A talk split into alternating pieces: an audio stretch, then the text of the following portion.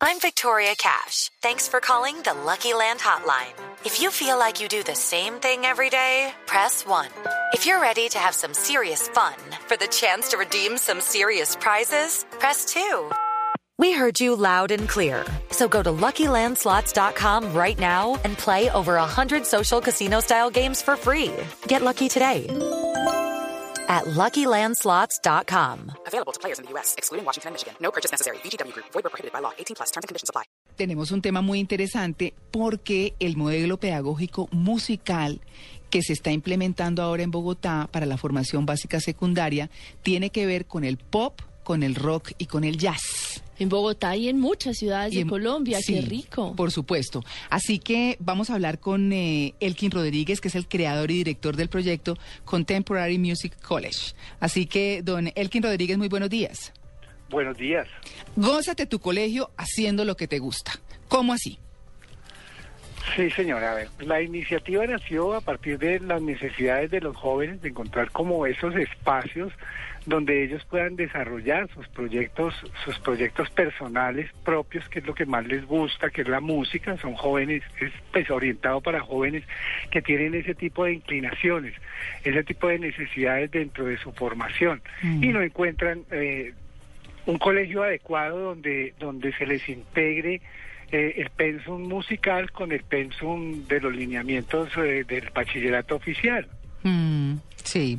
Eh, De digamos. tal manera que, Sí. perdón, No, no, no, tranquilo. Eh, Yo lo que le quería como un poco preguntar es, ¿cuándo se les ocurrió articular eso de las ciencias básicas, como por ejemplo biología, matemáticas, física, con un tema como el pop, rock y el jazz?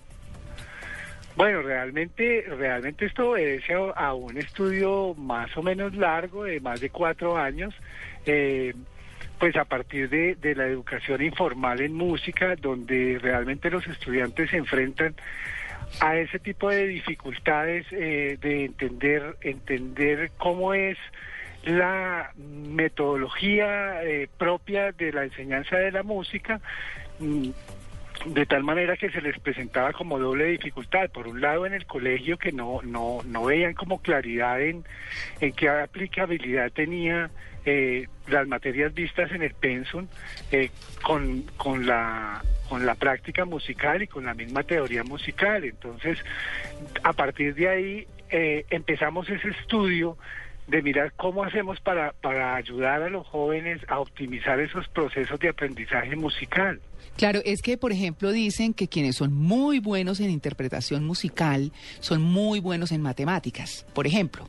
Eh, y, y uno sí pensaría que la educación tradicional siempre se ha eh, orientado a que si a usted lo que más le gusta son las matemáticas, tiene que estudiar física, no sé qué, lo que sea, o la química, o la literatura, y entonces se hace solo eso, pero nunca se ha mirado como ese otro lado de, de lo que le gusta a esa persona que tiene su foco en, en un tema específico.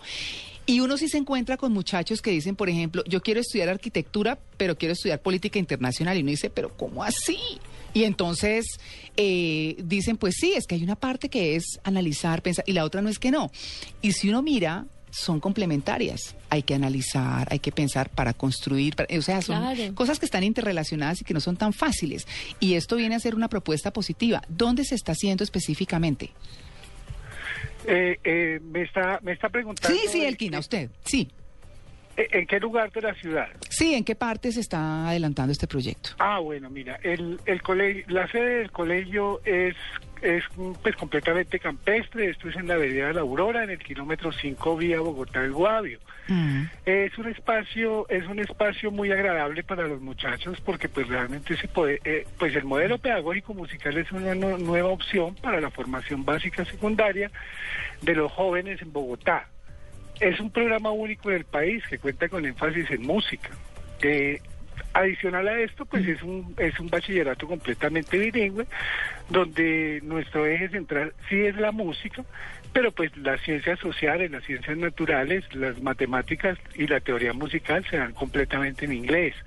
Entonces es como doble beneficio para los muchachos, ¿no? ¿Y por qué llegaron a la conclusión que tenía que hacer música pop? Yo me acuerdo que nosotros, a, a mí, que hace 40 años presenté el ICFES, o sea que entré a estudiar mucho más atrás, a mí me enseñaban era música colombiana, ¿cierto? Me enseñaban, que entre otras he perdido. Sí. Pero cierto, no, no, que- no quiero ser pues el, el tradicional que se queja es que los valores se han perdido, pero pero sí le infundían a, un- a uno bastante eso de, de la música colombiana, de los géneros que además efectivamente se han ido perdiendo. ¿Por qué, por qué se fueron hacia el pop y hacia estos otros géneros?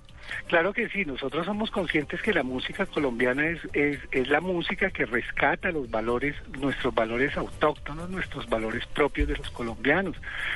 Pero ¿qué pasa con pop, rock, y esos géneros contemporáneos? ¿Qué efecto tienen los jóvenes? Pues lo que pasa es que ese es el principal atractivo para los jóvenes hoy en día. Si, si vemos que por cuenta de la globalización a ellos les están bombardeando constantemente esa información, especialmente aquí en Bogotá, pues que se escucha mucho pop, pero de todas maneras también hay una tendencia muy hacia rock.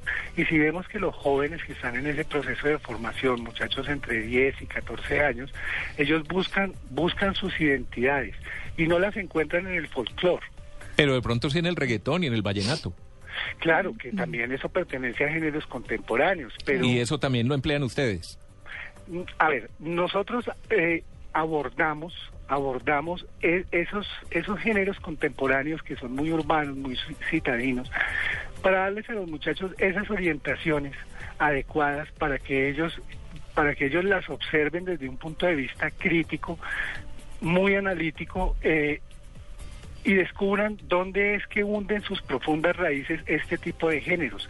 Pero los proyectos musicales que se generan en el colegio a partir de toda la educación van orientados hacia pop y rock porque son los géneros que los muchachos eh, como que como que más les llama la atención, más practican, es decir, para nosotros esa es una conquista que logramos en los jóvenes porque de todas maneras lo que hacemos nosotros es educar desde la música eh, haciéndoles un acompañamiento y crecimiento en sus proyectos musicales propios. Es Claro. decir, los muchachos van a conformar sus bandas, sus agrupaciones, pero con un sentido muy responsable y muy social. Ya no es que el muchacho se va al garaje de su amigo a practicar, que tenga una banda.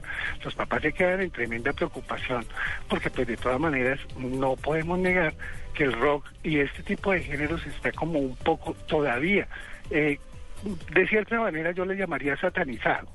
Claro. Eso sí, eh, por supuesto, pues es que Estigmatizado. estigmatizado, sí. Por supuesto, pues muchas gracias a Don Elkin Rodríguez Palma de Contemporary Music College. Una propuesta nueva, interesante. Muy para los interesante. Muy interesante. Ocho en punto. Estamos en Blue Jeans de Blue Radio.